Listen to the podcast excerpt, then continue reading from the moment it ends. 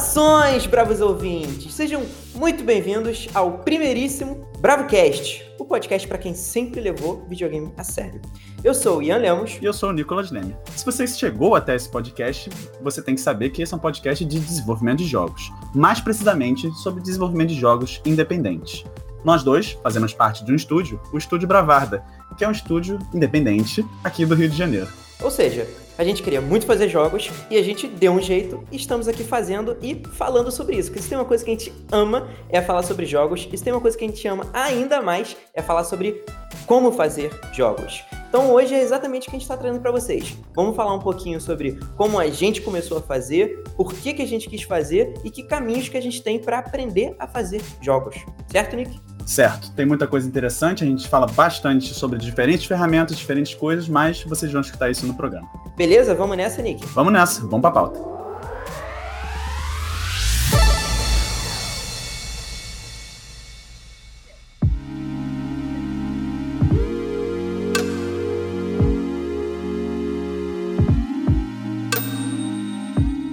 Trabalhar criando jogos é o sonho de muita gente. Nós entendemos, afinal, foi daí que saímos também. É aquela velha frase: Eu quero ser capaz de criar a experiência que os jogos me proporcionaram.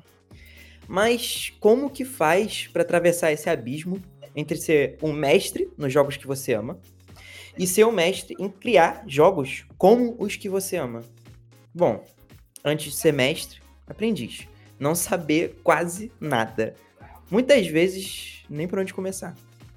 A partir daí, o caminho recomendado é resumidamente, uma zona. Tem lugar que diz que você tem que ter uma graduação, outro que você só precisa sair codando e fazendo tutorial, que nem um maluco. Outro recomenda que você saia escrevendo um bando de documentos e os jogos vão surgir magicamente. É, vamos com calma. Há muitos, muitos caminhos, mas em todos eles há talvez apenas uma constante, que é o tema do episódio de hoje: autodidatismo. Será que o melhor professor para um game dev é, quem diria, ele mesmo? Nick, me diz aí, cara, qual foi a primeira coisa que você se ensinou como game dev? Assim, eu acho que eu falei bastante, na verdade, na primeira vez que eu fui aprender alguma coisa. Porque, tipo, você tá ligado Unreal Tournament 2004? Pô, foi há muito tempo, hein? Foi bastante tempo. Então, é... o negócio é, eu não jogava nem o de verdade. Tinha um demo que vinha num, num CD Aí, é, aí eu instalei o demo, e aí eu jogava o demo, que era basicamente, tipo, duas fases. E assim, eu achava muito maneiro. E dava para ver, alguma coisa bateu que, que as fases eram simples o suficiente que eu falei assim, cara, não é possível que seja muito difícil criar essas fases. Óbvio que vendo hoje em dia é uma parada uhum. inacreditável. Beleza. Mas na época eu, eu olhei e falei, cara, pô, gráficos simples, o layout da fase é simples, vamos ver o que que, como é que faz isso. E aí eu entrei, olha, eu, se eu for te falar agora, eu vou, eu vou falhar absurdamente em, em saber aonde eu procurei isso. Se, se na época o Google já tinha esse poder todo, assim, a gente tá falando, eu tinha 10 anos, alguma coisa assim, assim, eu não joguei em 2004, eu devia, sei lá, 12, 11, alguma coisa assim. Então eu procurei em algum lugar e eu achei uma série de vídeos que eu vou te dizer que na minha memória esses vídeos estão no YouTube, mas. Peraí, você assim, tem vamos... os links desse vídeo ainda? Não. Eu tá. juro que se eu achar, eu coloco no post do, do episódio. eu procurei ontem. tipo, se você achar. Se você achar, você imprime o vídeo, tá ligado? Só pra Não, eu vou, eu vou botar num pendrive e vou enterrar, sacou? Porque foi realmente a primeira coisa que eu lembro é, de ter visto uma engine, sacou? Porque era Unreal Engine, uhum. né? Era o produto, o Unreal Tournament era o produto, é, vamos dizer assim, principal da, da, da Epic na época, né? Da Unreal Engine. Então, eu vi que o cara.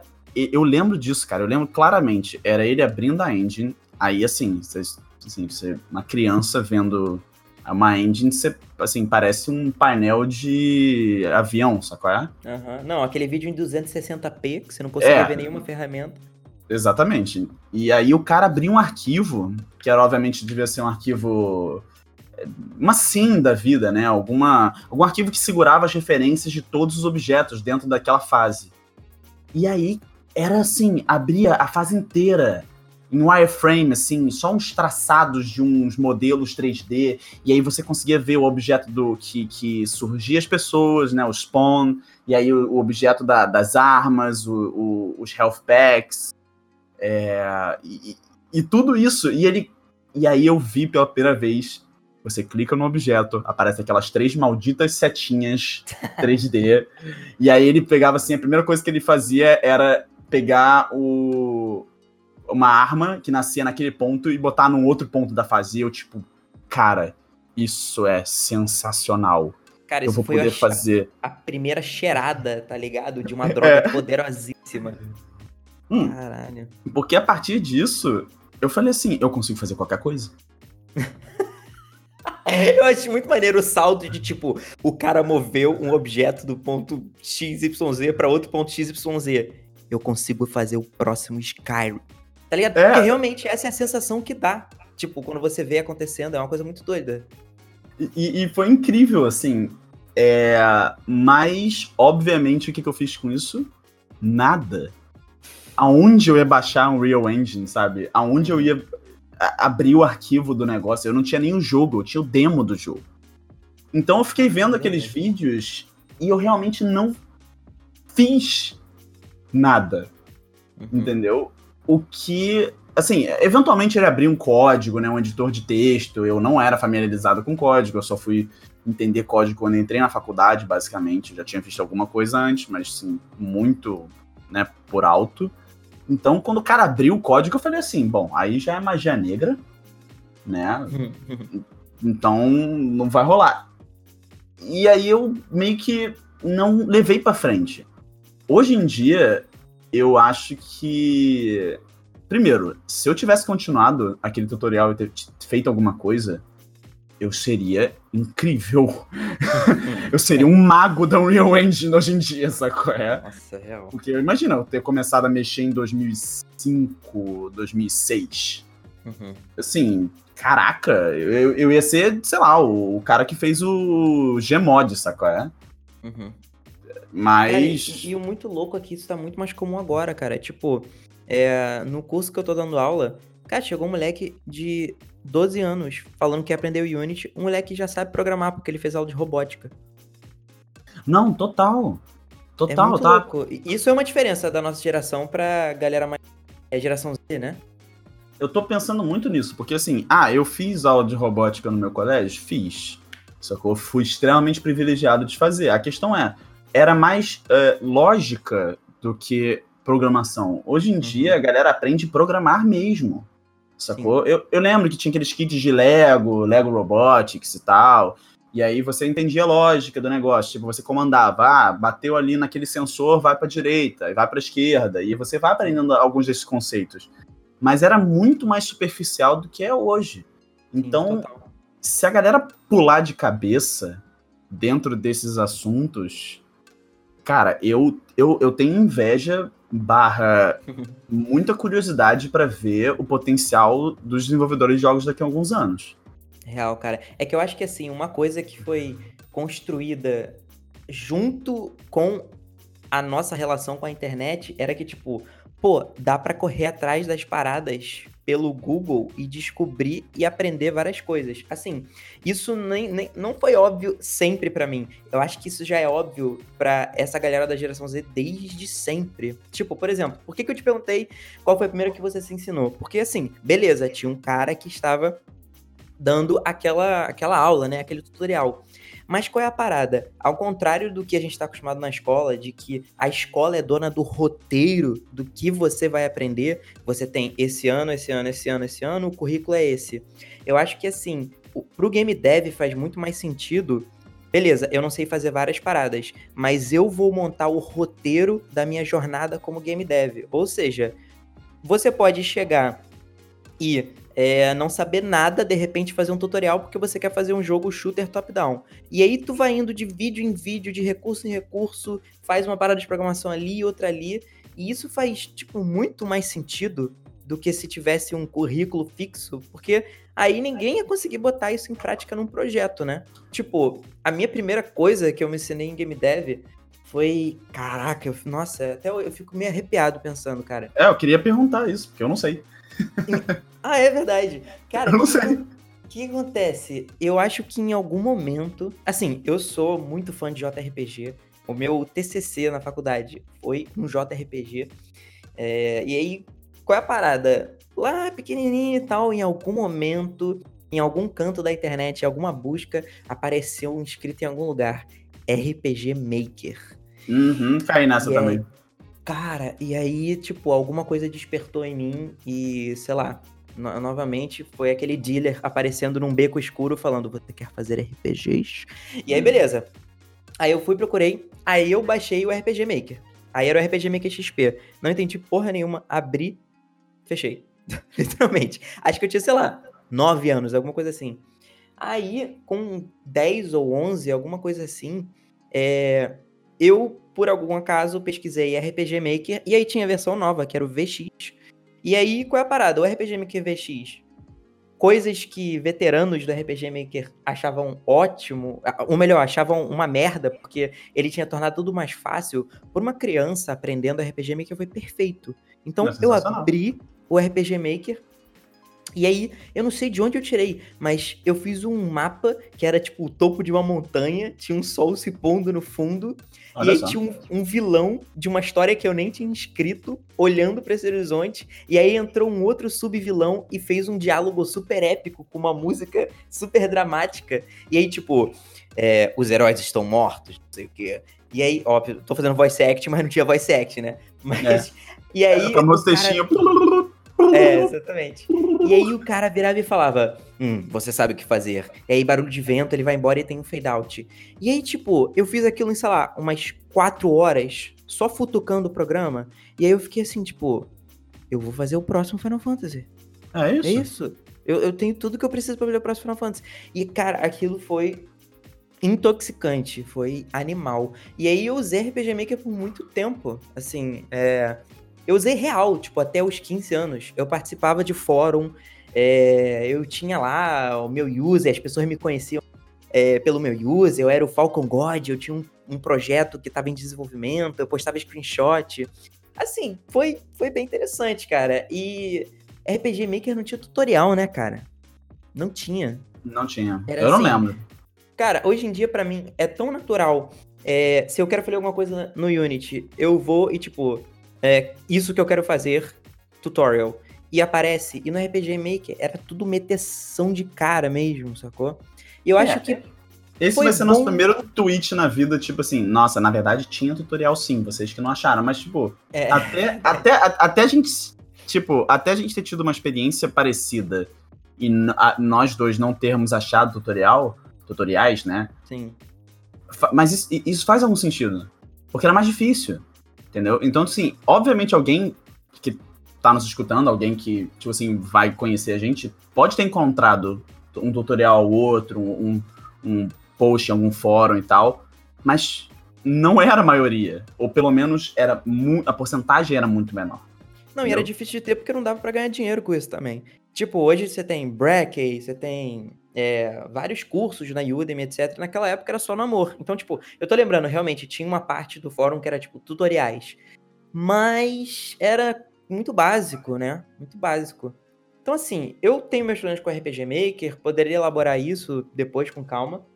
Mas eu acho que o RPG Maker acabou colocando em mim essa coisa de é, se eu quero aprender, eu tenho que dar um jeito de improvisar e catar de alguma forma como que isso pode acontecer, como que isso pode ser feito. E eu acho que isso foi muito, foi muito produtivo, né? Assim, o RPG meio que te ingessa muito, você acaba não saindo um game designer, você só sai um cara que sabe mexer no RPG Maker. Mas eu acho que isso foi positivo, de, pô, eu preciso improvisar pra aprender, né? Não, isso é Quando muito- que, quando que ia ter positivo. um curso de RPG Maker, né? Impossível na nossa época. Mas isso é. Isso mudou muito. Assim, a gente fala de geração, né? A gente não é tão velho assim. Mas isso faz toda a diferença. Eu acho que justamente pra gente, naquela época, né? A gente tá falando do, de uma internet menos sabe, gigante, um pouco dinheiro rolando e tal. Eu acho que fazia uma diferença muito grande você começar a fazer alguma coisa e terminar, entendeu? Você até foi mais longe do que eu. Você começou um projeto, você postava nos fóruns, você ia lá, a galera dava feedback, você conversava. Eu acho isso muito maneiro. Porque dá pra.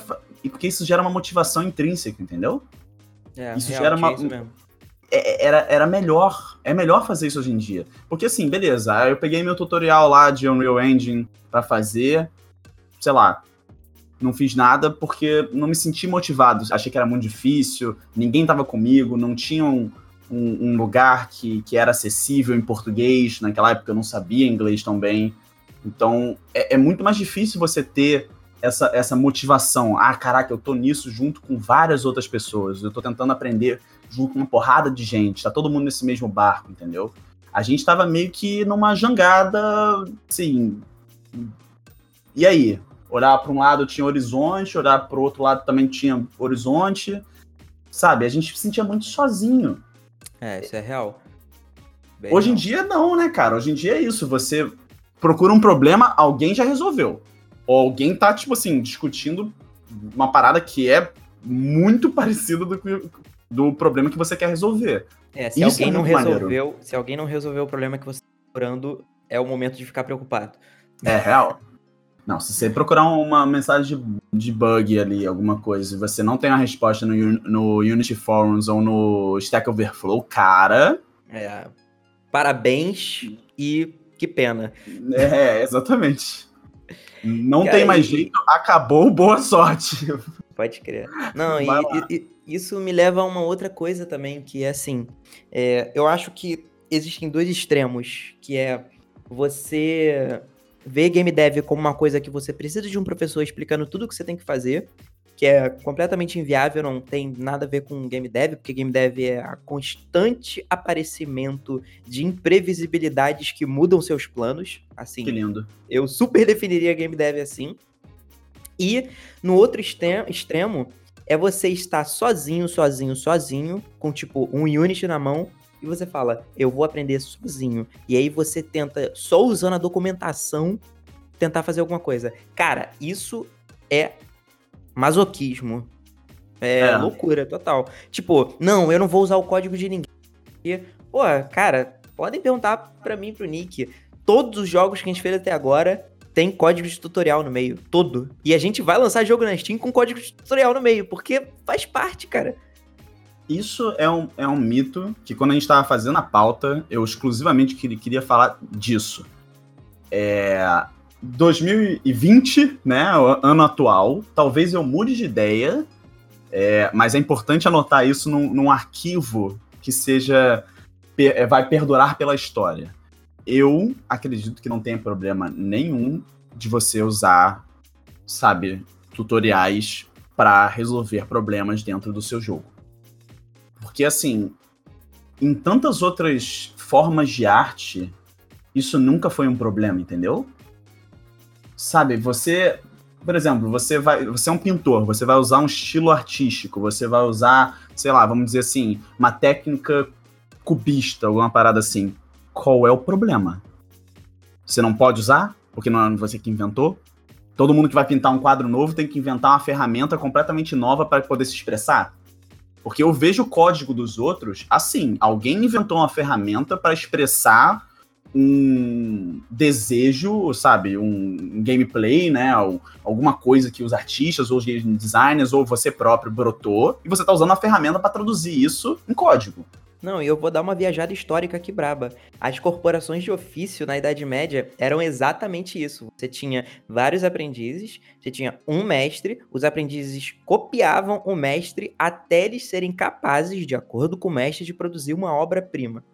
E aí a Uhum. obra-prima seria realmente uma coisa que tivesse mais a cara deles. Então você demorava muito pra fazer o seu próprio código, né?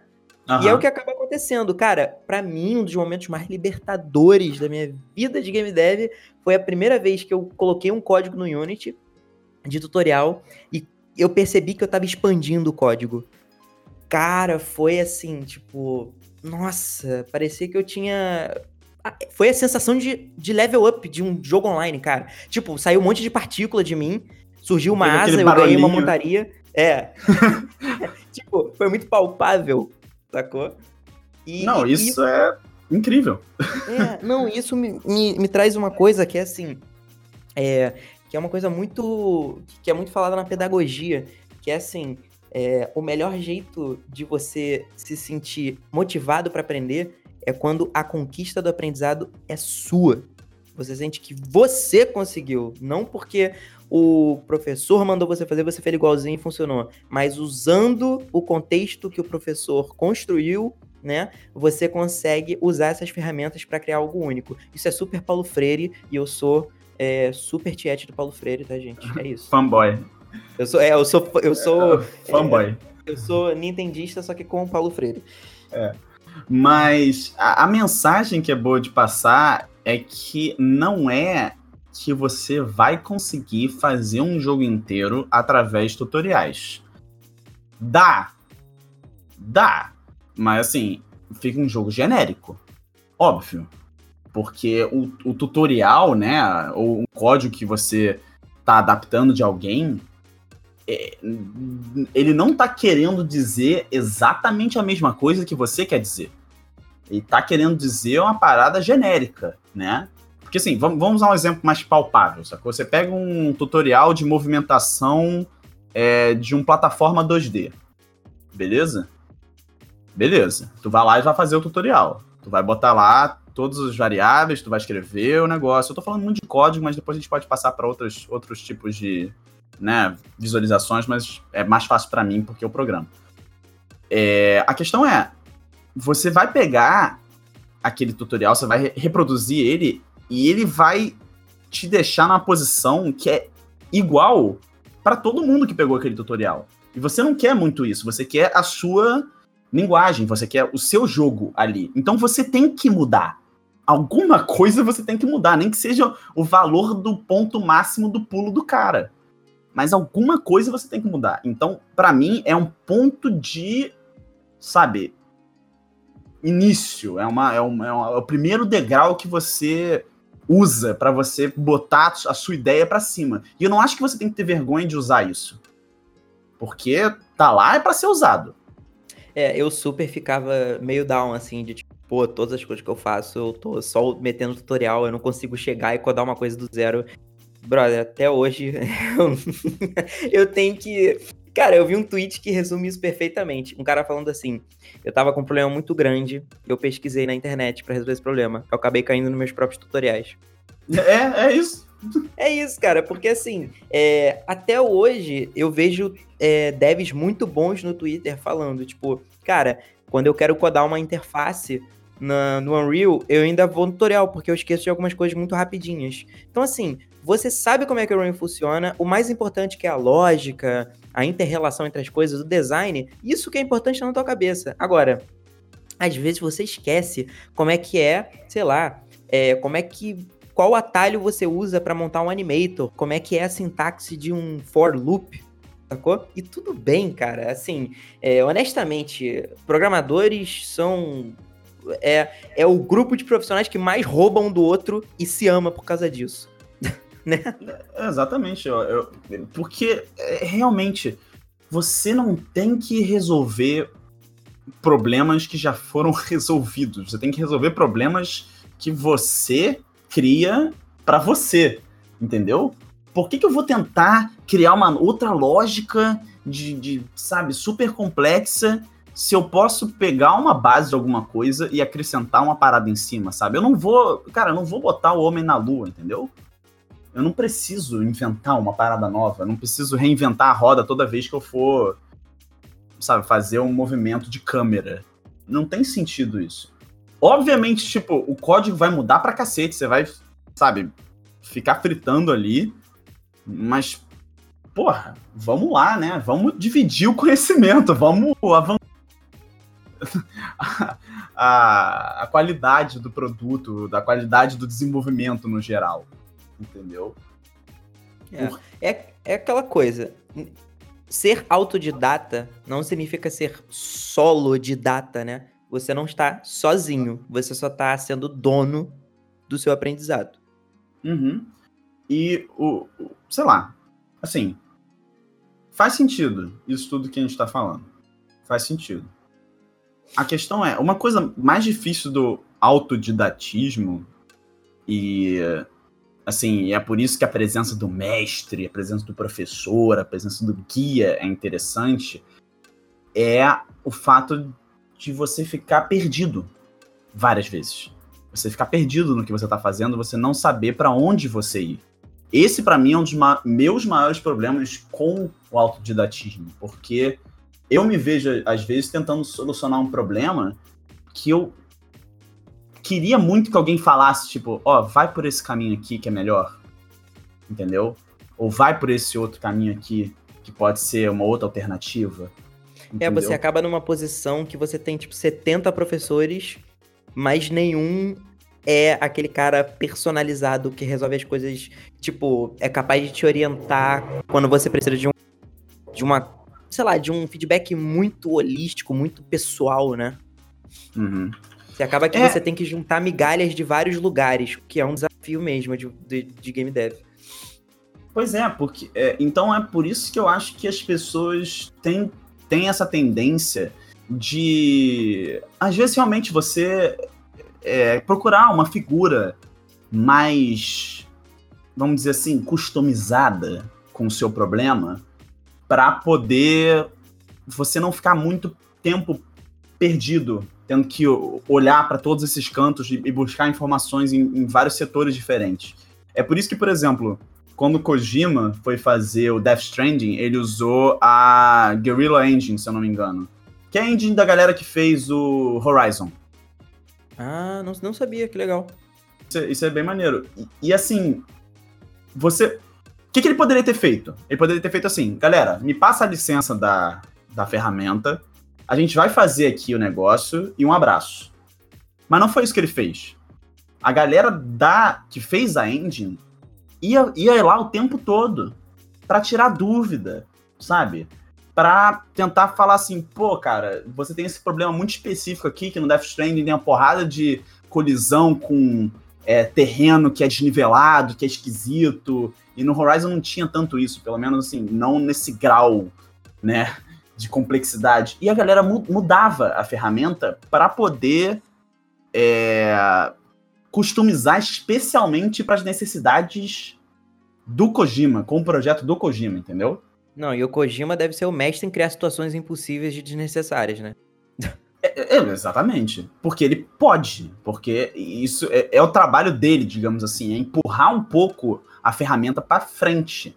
Então, é assim, cara, se o, se o Kojima que é o Kojima, com o estúdio dele inteiro, com assim, deve ter uma equipe inacreditavelmente bem estruturada, sabe? Assim, hiper capacitada. Se eles podem pedir ajuda especificamente para resolver um problema deles, você também pode, entendeu?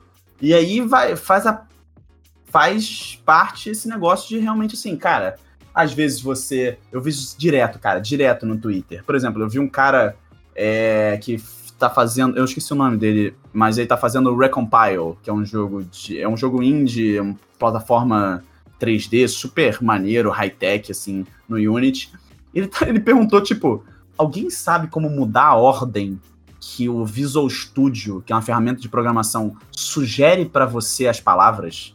Porque ele tava bolado que quando ele botava F, vinha uma classe em vez de vir uma variável. Entendeu? Assim, o cara é muito, muito bom no que ele faz. Ele tá pedindo ajuda para uma parada que é muito simples. Mas, assim, por que não fazer isso? Entendeu?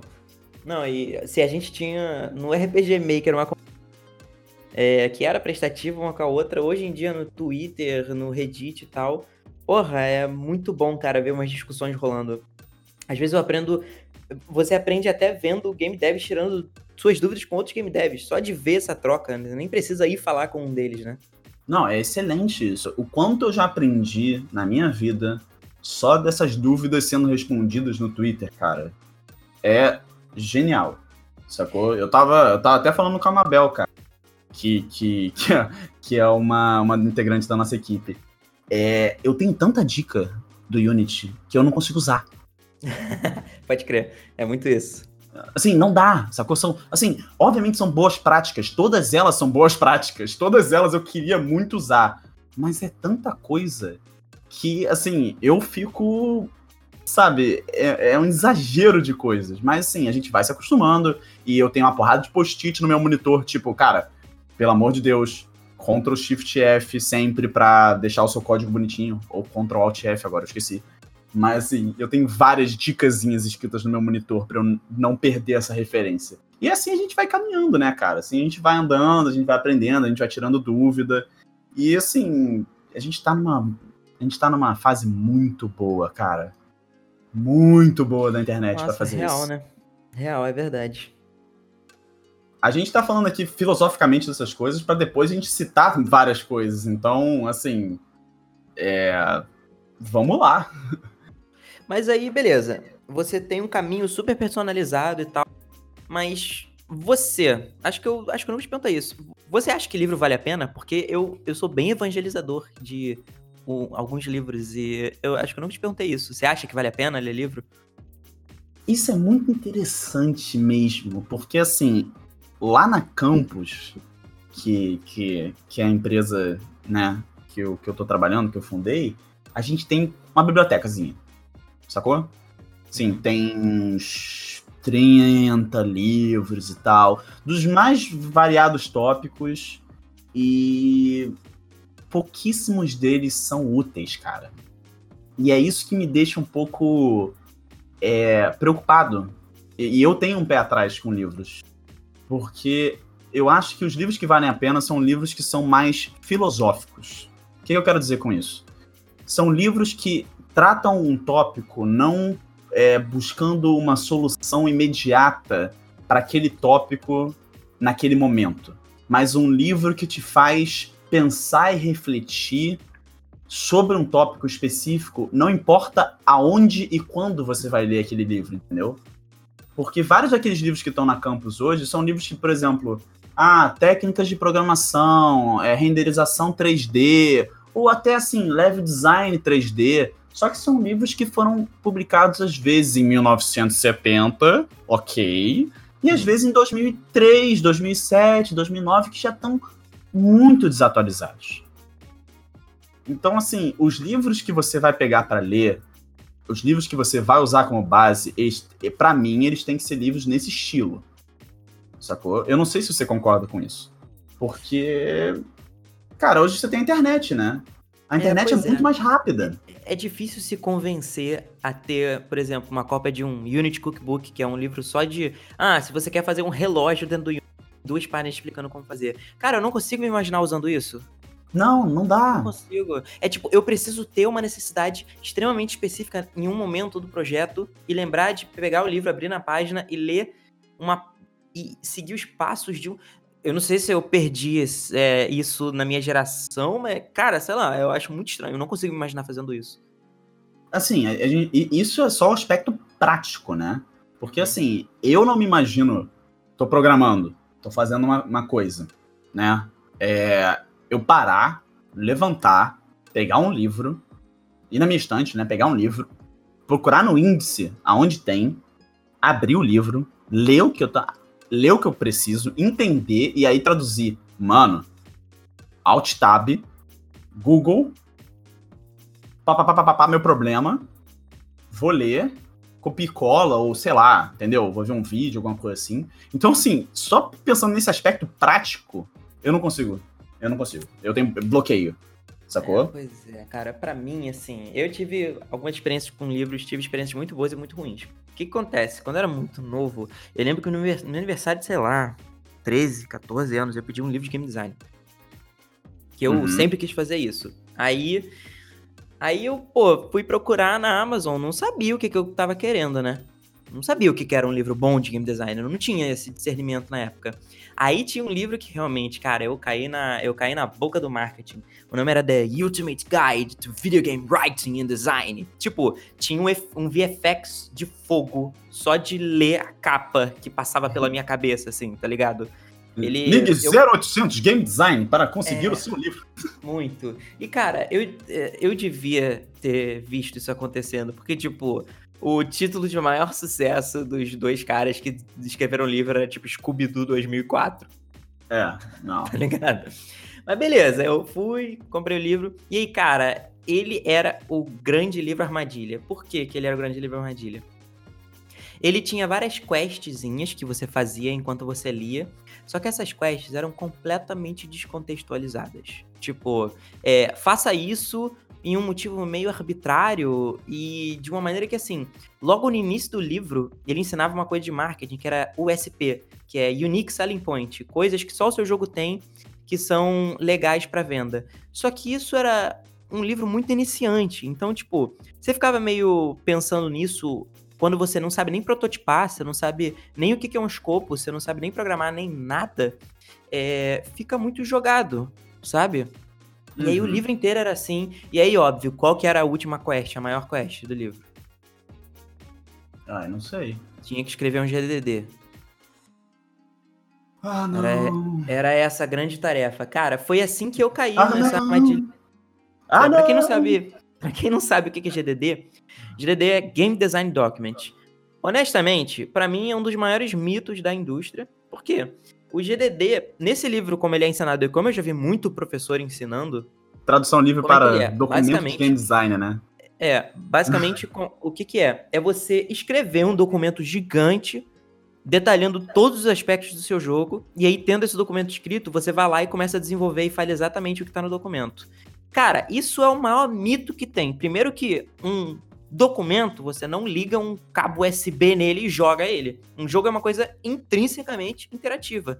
Então muitas coisas mudam quando você joga. De repente você pode estar codando uma mecânica de tiro e aí você descobre que o seu jogo, que depende de tiro, fica uma merda com tiro. E aí você descobre que o legal mesmo é o pulo. E aí se você escrever um documento de 100 páginas, de repente essas 100 páginas foram ignoradas.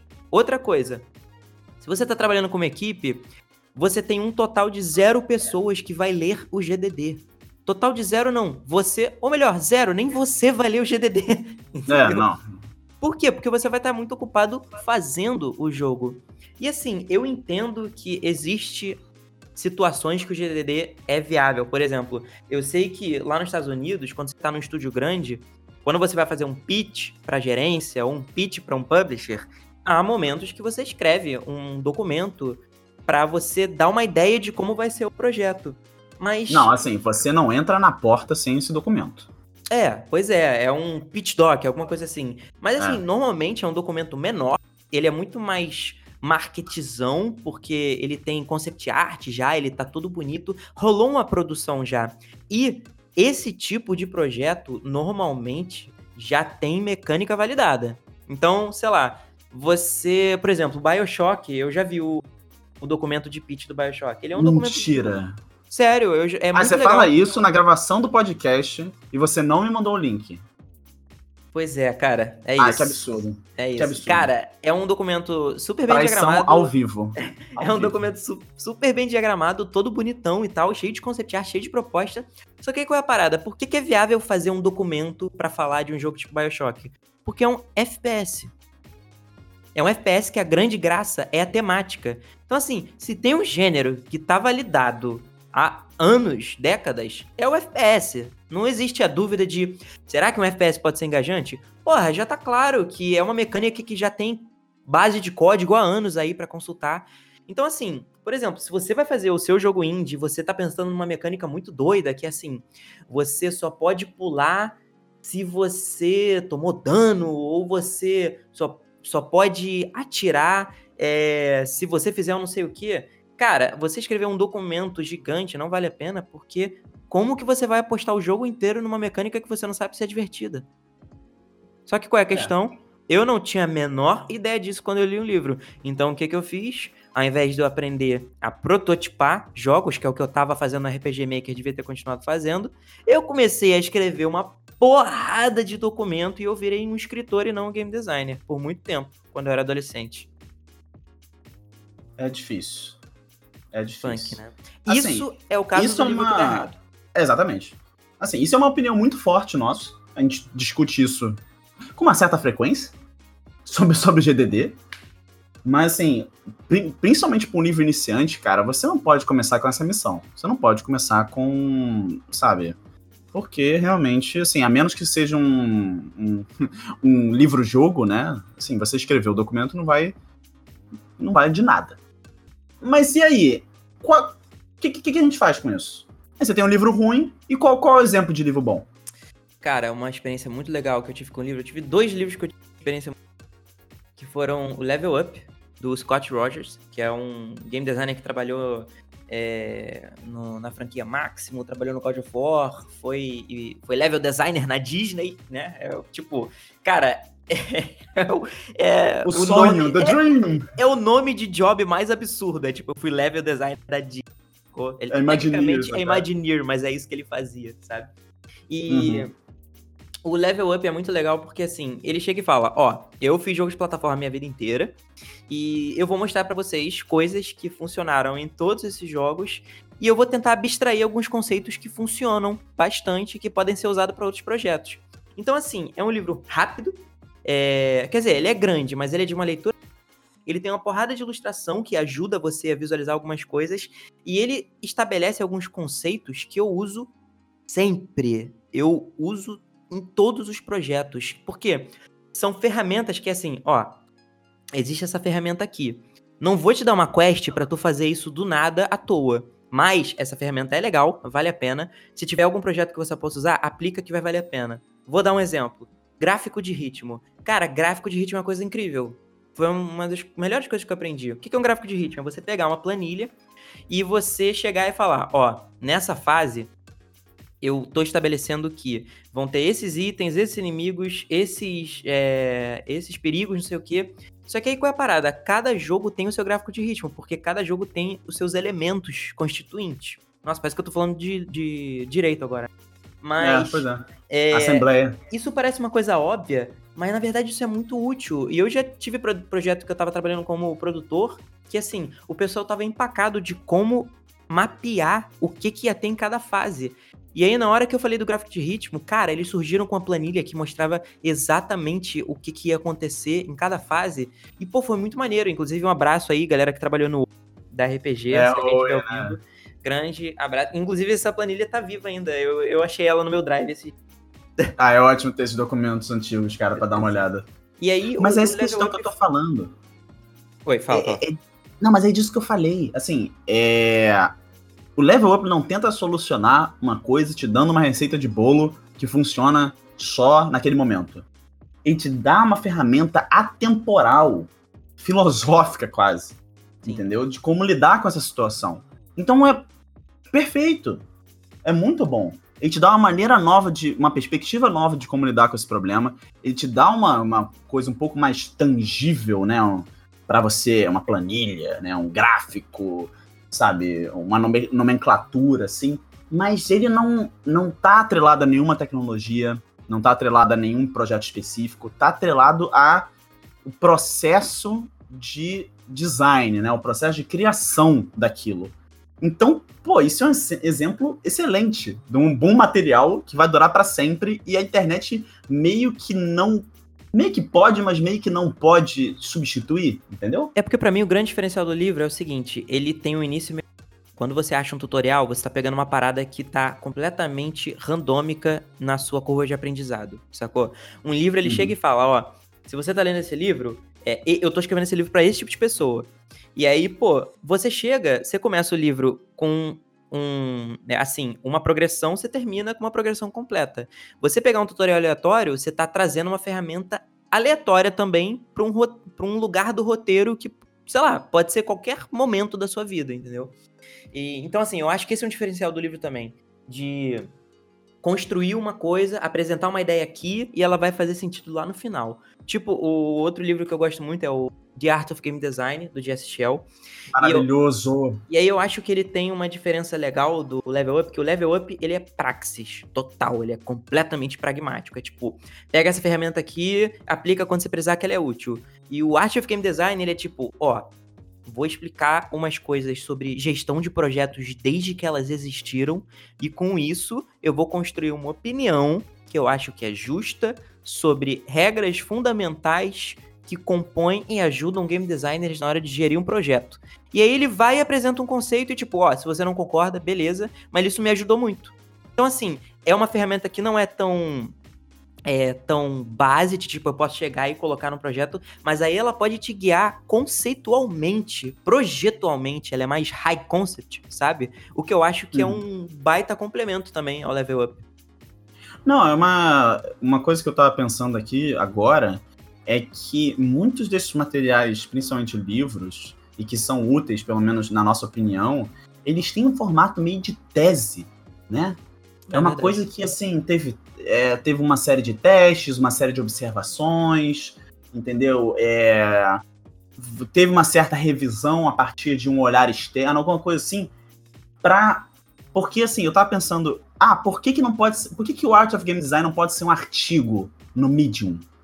Porque um artigo no Medium ou um vídeo no YouTube, né, uma vídeo essay no YouTube, ele não vai te dar tempo e não vai diluir bem a ideia o suficiente para ela entrar em você, para você conseguir absorver essa ideia. Cara, pra ela ser, viajando bastante. Para ela ser construída por você. Sentido. Né? Eu acho que faz sentido, total. O tutorial faz te sentido. entrega a informação e você aplica. Exatamente. O livro, ele te dá a informação e vai construindo junto com você e você sai com a sua percepção sobre o que você absorveu. Exatamente. Eu acho que o formato é a que faz a diferença, entendeu? Um formato que, assim, é longo, normalmente, sei lá, umas 200 páginas, assim, alguma coisa assim. Tem gente que não acha 200 páginas longo, eu acho. Mas ele te dá tempo para você absorver aquilo, você ter as próprias, a própria perspectiva, é, colocar os seus problemas à prova ali junto com o que eles estão falando. Eu acho que nenhum outro meio de comunicação é, gera isso, entendeu? Nem a gente falando aqui num podcast não, não dá essa sensação, entendeu? Você vai escutar a gente por uma hora, uma hora e meia. Você não vai ler a gente durante semanas, às vezes, sacou? Horas, vamos dizer assim, que você vai. que aquele conteúdo vai entrando na sua cabeça. Então, livros para mim só assim, se são livros que têm esse tipo de, de formato, eu acho super válido. Se é livro que, que pode ser transformado em artigo de Medium ou resposta no, no fórum de qualquer engine que você usa, sabe, para mim não vale a pena mais. Sacou? Não vale. Apesar de que isso é uma coisa muito importante ser dita, tá? O Unity Cookbook, esses livros que eu citei que estão lá na campus, eles são muito bem escritos, tá? Eles são, tipo, peças muito bem construídas por pessoas muito competentes. A gente, inclusive, conhece o Chico, né? Que escreveu parte de um, de um livro é, da Unity, não foi? Uhum. Então, assim, não é que a gente tá falando que esses livros são mal escritos, ou que eles são péssimos, ou que eles. Assim, tirando aquele que, né, do GDD, que não, não realmente não dá para perdoar. Não, e Scooby-Doo Mas... 2004 é uma merda também, tá?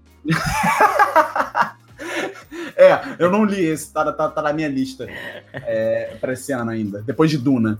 É, mas, assim, eles só.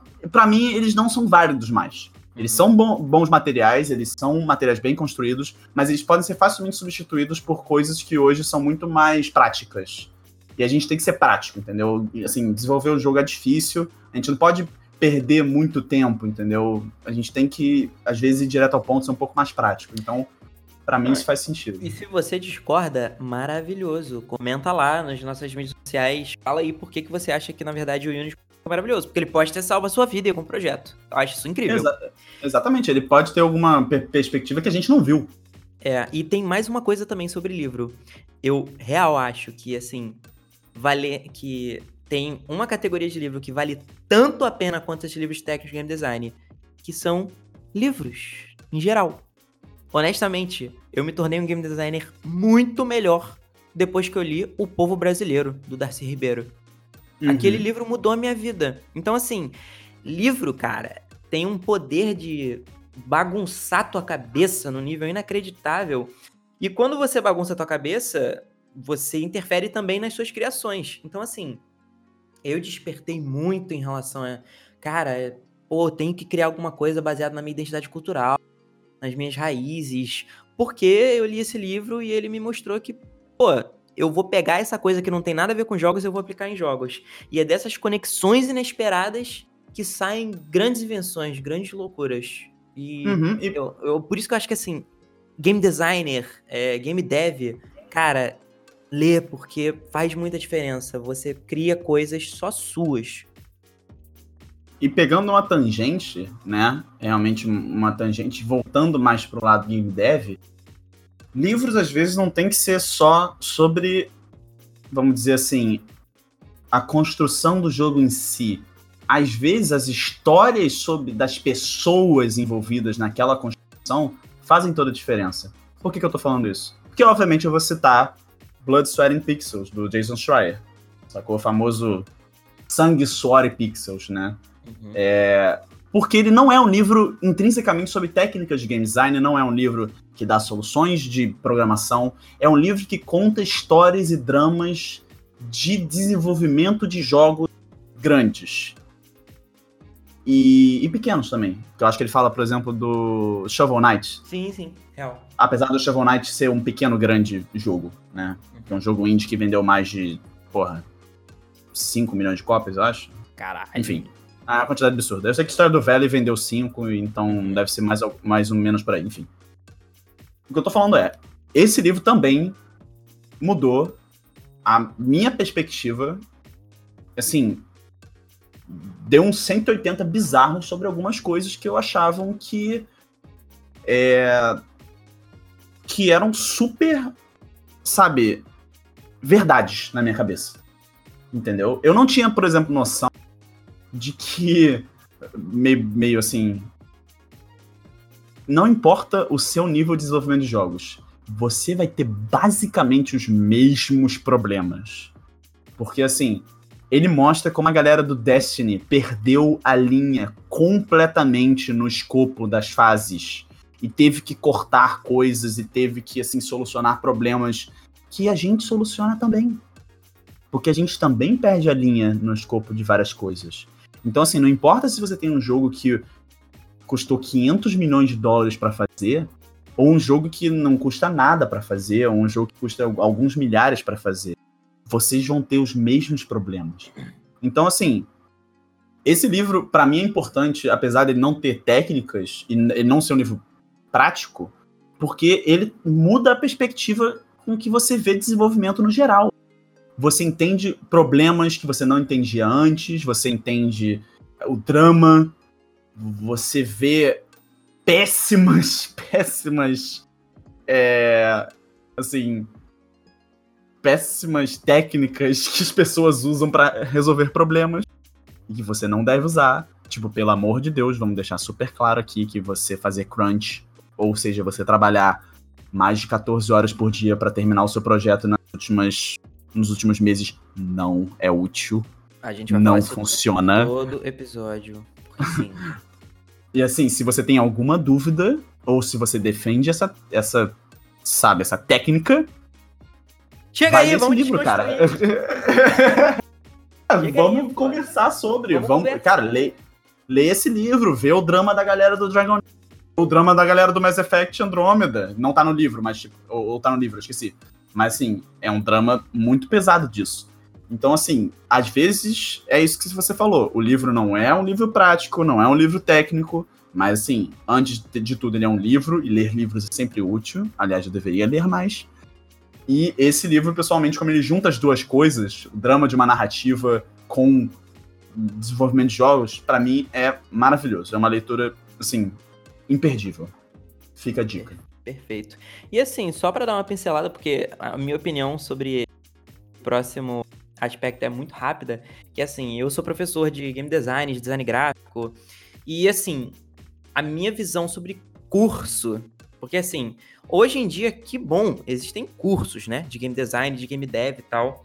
No geral, eu acho que se você se interessa muito e você quer ter isso que o livro oferece, né, de ter um início, meio e fim, mas ter um presencial, poder trabalhar com outras pessoas, eu acho ótimo. Eu só acho que é o seguinte: esses cursos são uma cilada se eles tornam o aluno dependente do curso e dependente do professor. Meu objetivo como professor, quando eu dou aula, é fazer com que os alunos não precisem de mim o mais rápido possível. Eu quero que eles tenham autonomia. Por quê? cara, o pouco tempo que eu tenho com eles, eu preciso que eles conquistem as ferramentas para poder se virar quando o curso acabar. Então, assim, é, fazer um curso para o aluno ficar dependente do material e só poder fazer as coisas dentro de sala é uma cilada, assim. Já vi isso acontecer e é meio triste, porque o cara termina o curso e fica completamente desamparado. Completamente. É, e essa necessidade de validação através de um tipo de papel, um tipo de diploma, alguma coisa assim, é, é uma coisa que não funciona muito para o desenvolvimento de jogos. Eu estou sendo um pouco hipócrita, porque eu estou fazendo faculdade e eu quero me formar, mas eu acho que assim, é completamente diferente de um curso específico voltado para desenvolvimento de jogos. Entendeu? Porque eu não estou fazendo um curso universitário para aprender desenvolvimento de jogos, sabe? Eu estou fazendo um curso universitário para aprender umas ferramentas paralelas que podem ser utilizadas no desenvolvimento de jogos. Fez sentido? Sim, sim. Não, para você ter noção, eu já tive que falar para alguns alunos assim. Que eu preciso do certificado, não sei o que. Eu falei, cara, é, esse certificado não vale nada. Ele realmente, assim, tipo, cara, de todas as pessoas que a gente conhece da indústria, eu não conheço alguma que realmente vai fazer com que o certificado seja o fator decisivo para contratar eu... alguém. E assim. É, isso é completamente surreal você... dentro da indústria de jogos. E, e, isso não é a gente que tá falando, porque principalmente assim, você vai abrir qualquer vaga para qualquer estúdio gigante, vamos dizer assim, o Santa Mônica Studio que fez o God of War, beleza? Tá lá na vaga. Primeiro, ah, curso superior ou experiência equivalente. Para começar. Sacou? Ou seja, você pode ter um curso superior, você pode ter um curso de game design, você pode ter um curso de extensão, você pode ter uma pós-graduação, você pode ter um, sabe? Ou você pode ter uma experiência similar. Obviamente, uma coisa pesa mais do que a outra? Depende. Depende. E a coisa que mais pesa é o quê? Experiência, cara. Portfólio. Você não vai conseguir bater na porta de qualquer estúdio. Pode ser o nosso, pode ser, sabe, qualquer um. E bater, tipo, toque, toque, toque, tudo bom? Eu tenho diploma de game design. Aí eu vou falar, beleza, em quantos projetos você terminou? Você lançou um projeto na Steam? Você lançou um projeto em algum lugar? Tem como eu ver um jogo seu? Tem como eu ver uma solução de alguma coisa que você fez que você tem muito orgulho de ter feito? Se você não tem isso, seu curso não vale de nada. Nada. Não tem como. Você tem que utilizar. Não tô falando que o curso é inútil utilizar o seu curso para fazer alguma coisa. É, mas é, tangível. É que, é que se o valor do curso tá no papel, então não. É, esquece. Quase nenhum. É. Esquece. Não tá esquece. valendo a pena, tá gastando dinheiro à toa. Bom, beleza. Que não cursos. Que não livros. O que fazer? Para onde vamos? É, pois é, eu acho interessante o seguinte. Vamos fazer um, um panorama bem rapidinho de assim, onde a gente estava no início e onde está agora, só para mostrar aonde essas coisas foram, foram aonde essas coisas foram aparecendo ao longo da nossa história. Assim, como eu já expliquei, eu comecei é, jogando, como todo mundo, e aí novinho, eu comecei a usar o RPG Maker e comecei a ler livros. Então, assim, usando o RPG Maker e lendo livros de game design, eu acabei não aprendendo a programar, não aprendendo muito sobre prototipagem, eu fiquei um cara meio engessado. Aí eu fui fazer design no, na PUC, e aí, dentro do curso de design, eu ainda passei um tempo sem perceber que o game designer tem que prototipar, ele tem que fazer as coisas ficarem interativas para ele realmente poder validar e tal. E aí, cara, não aprendi Unity, não aprendi nenhuma engine assim, no, primeiro, no meu primeiro ano de faculdade. No segundo, eu tive o real momento que foi o divisor de águas da minha vida como game dev, que foi minha primeira game jam. Game Jam uhum. é o grande mestre Miyagi do game dev, porque ele te ensina com dor, mas ele ensina exatamente o que você precisa. Se você tá ouvindo isso aqui e nunca fez uma game jam, faça. Se você tá ouvindo aqui e já fez uma game jam ou vai fazer, nos chame. Porque Game Jam é uma coisa maravilhosa, cara. Pra quem não conhece Game Jam, é você chegar e se pôr, tipo, cara, eu vou desenvolver um jogo em 48 horas. Vou desenvolver um jogo em 72 horas. Você coloca um limite de tempo e fica só focando nisso durante esse limite de tempo. Cara, com isso você encapsula a experiência de você ter uma ideia, prototipar, ver se tá funcionando e chipar, que é lançar. É fantástico fantástico. Você consegue viver todos os passos de uma maneira que é meio teaser trailer, mas ao mesmo tempo é muito tangível e é muito real. E aí foi nesse momento que eu percebi: caraca, isso é game dev. E aí minha vida mudou completamente. E foi no Game Maker, uhum. não foi nem no Unity. É verdade. Foi no Game Maker. Malabaranha? Malabaranha, exatamente. É, a gente fez uma. A gente inventou uma Game Jam, né? É, foi bem no início do nosso estúdio, o Bravarda. E a gente ia começar usando o Unity. E aí a gente percebeu que não sabia mexer no Unity. e aí a gente baixou o Game Maker, aprendeu. E o nosso tema era, eram dois substantivos, era aranha e fruta. E aí a gente fez uma aranha fazendo malabarismo com frutas. Foi fantástico, amei. E aí, é. depois dessa Game Jam, é, eu comecei a correr atrás do Unity e assim, aprendendo coisas na faculdade de design e tal. E aí, o outro grande marco foi chegar e fazer outra Game Jam, só que dessa vez me propondo a usar o Unity. Aí o que, que eu fiz? Eu comprei um curso na Udemy de C Sharp, que não era bom, mas pelo menos me ensinou C Sharp. E aí, quando eu fiquei pensando assim, cara, eu tô fazendo esse curso, mas, tipo, tá chato pra cacete, eu tô de saco cheio, eu preciso fazer uma Game Jam pra botar isso em prática. Aí eu fiz uma Game Jam, e aí eu codei o protótipo todo, e foi muito bom também, porque eu senti que eu entendi o Unity. E aí daí pra frente, o Unity se tornou a minha engine de escolha, e foi uma mistura de aplicar coisas que eu estava aprendendo na faculdade, assistir tutoriais dentro do contexto que fazia sentido. Para mim é muito estranho fazer um tutorial aleatório e não colocar num projeto. Eu não consigo fazer, eu não vejo sentido. Você consegue fazer isso, Nick? Assim, é... não vou dizer que eu não consigo. Eu tenho muito Eu acho que. Não, eu acho que isso é uma das grandes, assim. falhas pessoais, talvez. Porque eu vejo muito tutorial que eu quero muito tentar, e às vezes eu já tentei fazer, que eles não, eles não solucionam nenhum problema que eu tô tendo atualmente no meu projeto, entendeu? Assim, eu não tô falando que não é enriquecedor. Eu, pode, pode até ser. Mas eu acho que dependendo do, do, do panorama da sua vida como desenvolvedor, é um tempo perdido, na minha opinião. É, é assim, porque, por exemplo, eu adoro Sebastian Lage. Sacou? Sebastian Lage é um cara que, assim, programa. Cara, ele faz umas coisas fantásticas no Unity, é um puta programador de C Sharp. E ele dificulta demais alguma resolução de alguns problemas. Demais.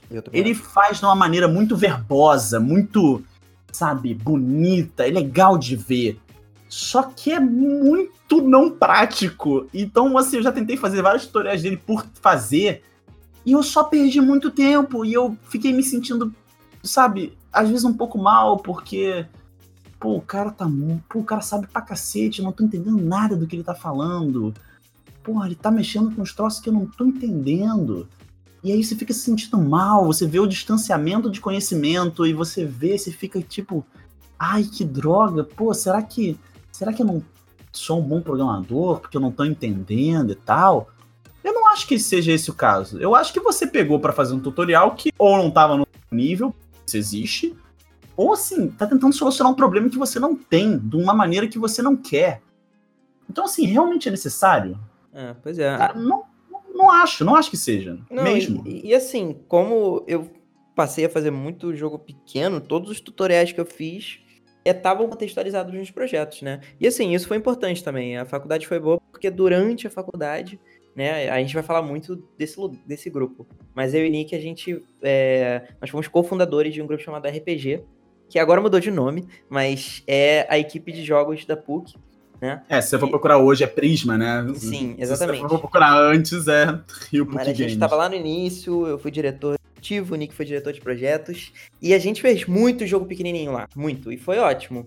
É, mas assim, eu sinto que, em resumo, eu tenho um, um antes de Cristo e um depois de Cristo na minha, na minha vida como game dev. E é, é um é um AJDJ, é antes da Jam, depois da Jam.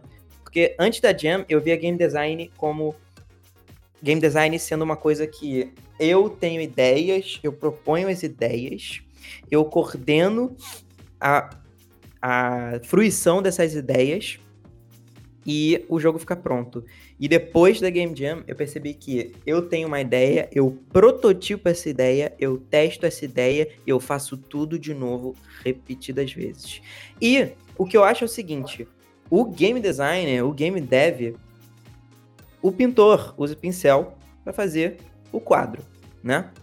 O marceneiro uhum. usa as ferramentas para fazer os móveis. O game designer prototipa para chegar nos jogos. Só que para prototipar profissionalmente, eu acredito, real, precisa saber programar. Dá para prototipar no Construct, dá para prototipar com é, Visual Scripting, dá. Mas eu ganhei tanta independência como game designer depois que eu aprendi a programar, foi emancipador, assim, de eu chegar e pensar, pô, eu tenho uma ideia, eu posso fazer uma parada aqui rapidinho e testar. E é uma sensação maravilhosa, muito melhor do que escrever um documento e só ficar jogando o jogo na sua cabeça. Muito melhor. Cara, lindo isso que você falou. Eu vou traduzir em, assim, um pensamento muito simples para quem sim, estiver escutando e, e tiver na dúvida de como isso funciona, eu vou deixar muito claro. Para você ser um game designer que você vai falar as suas ideias e alguém vai fazer você, tu tem que ser muito pica. É, é o final da ser... jornada, não é o começo. Nossa, você tem que ser, cara, você tem que estar no auge da sua carreira. Cory Barlog, que é o diretor do, sabe, do God of War, porra, Kojima. o Kojima, sabe?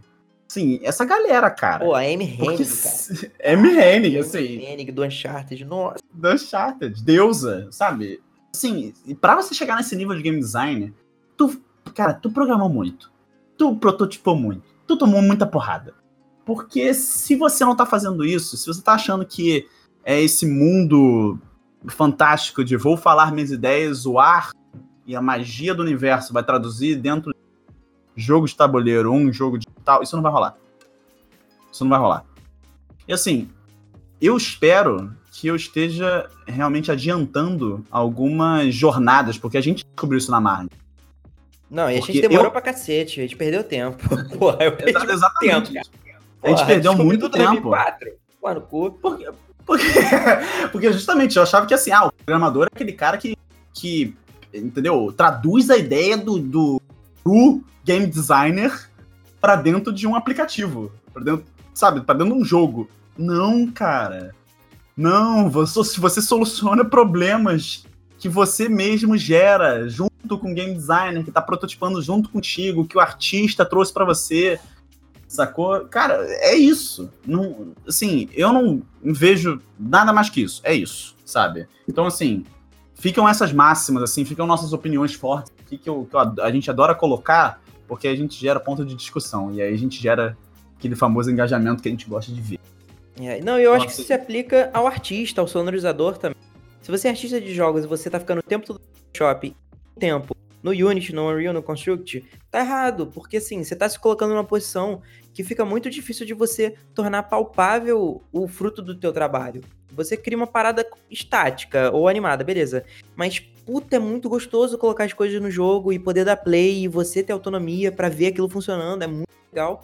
Beleza, pode ser que você não queira aprender a programar. Pô, cara, sei lá, tenta arranjar um parceiro, ou aprende a programar, que se foda, para você tentar ver essas coisas acontecendo, porque arte de jogo é não é só arte animada, não é só arte estática, é arte interativa. Então assim, mesma coisa com som. Música em jogo é música interativa, não é uma música fixa que não muda, que não tem nada demais. Então assim, é, cara, se você é game dev, você pode ser programador, você é game designer, você é artista, você tem que prototipar prototipar é você tornar coisas realidade. É, uma, é um poder mágico. Eu acho, eu acho meio mágico, de verdade. É um pouco ah, poético, você, mas eu acho. Você ter a própria autonomia para você ter uma ideia, um pensamento, uma, um ponto criativo dentro da sua cabeça, você traduzir aquilo sem precisar de alguém, sabe? É, assim, você vai precisar de alguém para fazer o seu jogo, muito provavelmente, a menos que você seja alguém muito sensacional, que nem diversas pessoas da nossa indústria. Mas, assim, Tô falando você não se sentir preso, entendeu? alguém para fazer aquilo que você precisa que seja feito. É maravilhoso. É fantástico. Assim, eu vivo para isso. Exatamente. Eu, eu, eu vivo para essa sensação. Agora. Rapidinho. Como é. Só, só, Fala. Finalizando, assim, só pra, só pra dar o ponto final. Hoje em dia, pra mim, é isso, assim, é, eu aprendo game dev é, ficando muito antenado em notícia da indústria, ouvindo muito outros game devs, é, fazendo projetos, sempre tenham, sempre tenha um projeto em mão, always be coding, e, cara, sempre que surge uma parada, correr atrás, não tentar não perder a paixão, porque é muito bom, é muito bom, é muito bom mesmo. É. É, depois, de, quando num outro episódio eu também conto minha história, minha história é muito parecida, então assim. Ah, gostei, vai ficar um suspense. É, o Ian. O, não, o Ian finalizando esse pensamento dá para finalizar também. A gente teve uma, uma jornada bastante parecida, a gente descobriu várias coisas ao mesmo tempo. E uma das coisas que a gente descobriu é. Se tem alguma coisa que é muito boa pro game dev hoje em dia, é aprender com a perspectiva e com a experiência dos outros. E aqui a gente vai tentar dar algumas ferramentas para vocês, sabe, viverem essa, essa experiência que os outros já tiveram. Porque basicamente assim, se você aprende não fazendo alguma coisa, não sofrendo com isso, você ganha tempo. Então, assim, a gente já viveu muita coisa e a gente já perdeu bastante tempo. Obviamente, não, não foi tempo perdido, porque a gente aprendeu coisas. Mas. Não, e também vivemos muito pouco e temos coisa merda ainda para fazer pra caramba. Então, Tem assim, muita coisa que a fazer errado. Venham as próximas cagadas, né? Então a gente vai tentar, é claro, óbvio, sempre. Sempre. Então a gente vai tentar citar, barra, sabe, expor aqui algumas das, das ferramentas que a gente usa, alguns dos lugares que a gente vai, pessoalmente, para procurar é, essas experiências, para procurar informação, porque assim, eu aprendo igual o Ian tá falando, sabe? Eu aprendo no Twitter, eu aprendo no YouTube, eu aprendo escutando pessoas falando sobre coisas, podcast também. Sempre antenado, sempre com, sabe, procurando saber o que tá acontecendo, porque é aí que você se sente inserido. Sacou? Vamos começar? Quem vai começar? Você vai começar ou eu vou começar? Posso falar do primeiro e você complementa. Acho que a primeira coisa é realmente é, esse canal do YouTube, honestamente, é, é, o canal que tem a taxa maior de vídeos que mudaram a minha vida. Vai jogar a bomba? Vai jogar a bomba. Porra, GDC. Vai lançar. GDC. Canal da GDC. Porra, meu irmão. E assim, uma coisa importante. Vamos lá, GDC é a Game Developer, pra quem não conhece, é a maior conferência da nossa indústria do mundo. É assim, vai gente de todo mundo pra lá. Infelizmente, sendo em São Francisco, é bem proibitivo, é bem caro pra ir. Porém, tem palestras maravilhosas. E assim, eu assisti algumas que, porra, realmente me fizeram repensar projetos que eu tinha, fizeram repensar minha vida, sacou? Porque assim, são palestras de 45 minutos e, pô, a pessoa expõe, por exemplo, desde o Darren Korb, que é o compositor do Bastion, falando como ele gravou as trilhas sonoras dele dentro de um armário tá ligado? Do apartamento dele. Inclusive, o voice-over do Bastion foi todo gravado nesse armário. Me inspirou. Pelo roommate, que não era nem. Isso aí. Que não era nem ator. Exatamente, o roommate dele, que não era nem ator, que ganhou prêmio de dublagem. E isso me inspirou a fazer minhas trilhas sonoras sem ter equipamento, sacou? É. Porra, vai lá, fala aí alguma que mudou a tua vida, Nick. Não, eu acho engraçado porque assim, eu tô tão curioso para ver se a gente pegou a mesma que assim, é sensacional assim. Eu acho que uma que foi vida mesmo, que mudou minha vida em questão de perspectiva, é em inglês, né? Como sobreviver como game dev 11 anos sem um hit de sucesso. Caralho, real. Puta essa Que é How to Survive in a Game Dev for 11 Years Without a Hit. Caraca! Esse cara é um desenvolvedor. É... Ele é inglês. E ele, assim, ele não fez nenhum jogo famoso. É o Jake Burkett, não é? É o Jake Burkett, é, ele mesmo. Ele não fez nenhum jogo famoso, mas ele conseguiu sobreviver. Ele mostra que como é possível sobreviver num cenário tão difícil, num mercado tão competitivo, sem você ter um sucesso. Ele mostra que isso é possível com dados, com números sem, sem ficar. E, e, cara, é muito interessante. Não, Ele... e é com dados, com números e com filhos. tipo, é, exatamente. o maluco tava jogando no Expert. E é muito foda, ele é realmente muito franco, né? Eu acho que essa é a parada da GDC. Não sei, eu sinto que todo mundo tá sendo muito sincero e realmente tá querendo muito ajudar nessas palestras. Eu, eu, eu nunca vi um vídeo que foi ruim no sentido de eu sentir que o palestrante tá meio tipo, ah, eu sou foda, eu sou arrogante, foda-se. Talvez vocês já tenham visto, mas eu não vi, cara. Eu não vi até hoje. As pessoas são parecem super solistas, elas querem. Dá vontade de abraçar as pessoas. É basicamente. Sim. No final das palestras, dá vontade de abraçar as pessoas e falar assim, cara, obrigado por essa palestra maravilhosa. Que, porra, mudou minha vida, mudou minha perspectiva sobre algumas coisas. E fica aí essa dica. É, eu tenho mais duas, então vai você, vamos me calando. Ah, eu já, eu, pô, mano, teve um que eu chorei muito, parecia que eu tava vendo, sei lá, Marley, que foi aquele, é, é, o post-mortem do Crashlands tá ligado? Ah, não, cara. Pô, gente, como é que. Qual é Esse a parada? É, muito... é o post-mortem que é o seguinte: o jogo tava sendo desenvolvido por dois irmãos. E aí, um dos irmãos teve leucemia, ou algum. Ou, é, acho que foi leucemia. Foi, e aí, o cara ficou muito mal e teve que parar de trabalhar no jogo. E aí, ele foi codando do hospital. E aí, pô, com o tempo se tornou uma jornada de tipo, cara, vamos tentar terminar esse jogo antes de eu morrer, assim, uma parada muito pesada. E aí eles conseguiram terminar o jogo. E, cara, assistam a palestra. Não vou dar mais spoiler, mas é lindo. É muito maneiro ver como é que. Parece que o jogo fez o cara ter força para continuar. E a forma como ele fala. Pô, eu tô quase ficando com o encheu d'água aqui.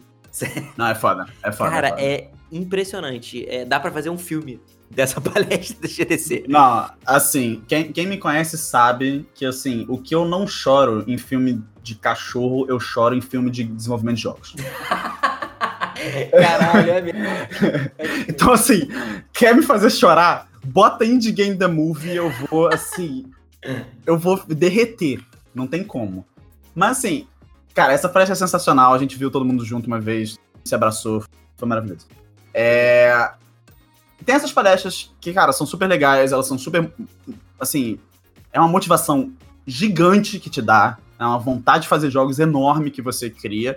E também tem aquelas que são assim: vamos lá, vão metralhar você de informação e fazer você bombar. Sacou? Eu vou botar aqui uma que é. Se você for no canal e você botar assim. Eu tô jogando óbvio aqui, porque se você for no canal e botar filtro, os mais populares, essa aí tá quase em primeiro, que é 30 coisas que eu odeio no seu pitch de jogo. Puta, isso é, é muito bom. É um cara em 2017, ele, é, Brian Upton aqui, ele pegou e ele já escutou 300 trilhões de pitch de jogo e ele fala coisas muito óbvias, só que não são óbvias até ele falar, que são uma bosta no jeito que você fala do seu jogo. Então, assim, eu nem, sabe, eu nem vou falar nada, porque eu acho que todo mundo tem que. Ele fala com uma raiva às vezes, cara. Que assim, é, Se crer, alguém né? me falar desse jeito de novo, eu juro que eu vou socar cara da pessoa. Não, e com e certeza, a vibe que dá é que, tipo, muita gente tá ouvindo e fez as merdas. Então, ao invés de ser uma sessão uhum. que é dedo no faria de todo mundo ficar, porra, qual foi? É dedo no silêncio. é. Porque todo mundo fica só vestindo a carapuça e tipo, porra, eu já fiz isso. Alguma é coisa é aquele, é, é, é, aquele cachorro que, que zoou tua sandália e aí você chega na, na sala, ele tá com a sandália fudida, ele tá num canto olhando pra parede, assim, tipo. Pode crer. Com a cabeça Aquela cara de. É muito cara, assim, isso aí é isso. Porque eu já fiz esses erros várias vezes. Eu vou cometer esses erros porque alguns deles são vícios de linguagem, sacou? E assim, é importante você anotar isso e tatuar na sua testa, porque essa palestra é sensacional. Vamos para mais uma. Vai lá. Cara, eu acho que tem um aspecto da GDC que eu vou deixar que assim, é, duas coisas. Resista à tentação de sair vendo tudo, porque aí você não vai contextualizar nada. É. Você vai acabar vendo 10 palestras em um dia, tu não vai absorver porra nenhuma. Eu sei porque eu já fiz isso, não valeu a pena. E foi Não, e, e famosas palestras completamente inúteis, por favor, vejam e não vejam a palestra, que é um post-mortem técnico do Spider-Man de PS4. Ah. Ele é, é, assim, é, muito inútil porque falam de frame buffer e, 30, e raspar 30 milissegundos do arquivo binário do não sei o que. É muito interessante, não, não entendi nada é do útil, que ele falou. Só é útil pro Triple aço que tá com problema de é. otimização antes de entregar o Gold. Né? É isso, é isso. Pois é. Então, assim, quer, quer entender o que a gente tá falando? Vê essa palestra, tu não vai entender porra nenhuma do que o cara tá falando, tu vai ficar assim, cara, sensacional, não entendi nada. Muito bom, nota 2. E assim, tá lá. Sacou? É. Então, assim, da GDC, vamos dar essas dicas aí, mas assim, é, cara, dei uma olhada certamente. E eu acho muito legal também que às vezes você projeto enfrentando um problema. Por exemplo, é, a gente tá fazendo no nosso estúdio um jogo Early Access agora. Cara, eu tô começando a catar várias palestras sobre Early Access pra ver, porque é muito bom o conteúdo, muito bom mesmo. A gente recomenda É. gigantescamente. Sensacional. Inclusive tem uma palestra do grupo da RPG lá. É, não, mas tá na GDC Vault, né? Eu acho que tá no Vault. É, é porque, Eu só tá no explicar, tem um canal do YouTube, que é o da GDC, e tem o GDC Vault, que é um player deles. O player deles é meio ruim. Mas eles têm mais palestras. A gente vai colocar o link da palestra da RPG também, que foi dado pelo nosso queridão Danny. Beijo, Danny. Exatamente. E feito em conjunto com o Ian Albuquerque. Isso aí, exatamente. E a gente, pô, foi. Cara, foi muito legal ver a RPG lá. Foi, tipo, uma delícia. Muito bom. Orgulho. O nosso Orgulho. sonho, a gente, a gente daqui é muito ir lá, assim. Então, se vocês têm vontade de ir, espero que a gente encontre lá um dia, né? Aham. Beleza. Com certeza, quando a gente voltar, a gente vai contar tudo. É, pode crer. Porra, não, episódio gravado na GD. Nossa, eu vou chorar. Eu vou chorar. não tem como, não tem como, eu vou chorar. Ai, cara, um outro canal muito útil que entra no que a gente. Sobre você ver como as coisas são feitas é, de um jeito mais jornalístico é o No Clip. Você curte muito esse canal, né, Nick? Cara, eu acho que, junto com o podcast deles, é um dos canais que eu mais vejo conteúdo hoje em dia, porque é uma humanização do desenvolvedor que eu acho que a gente precisa exercitar mais, entendeu?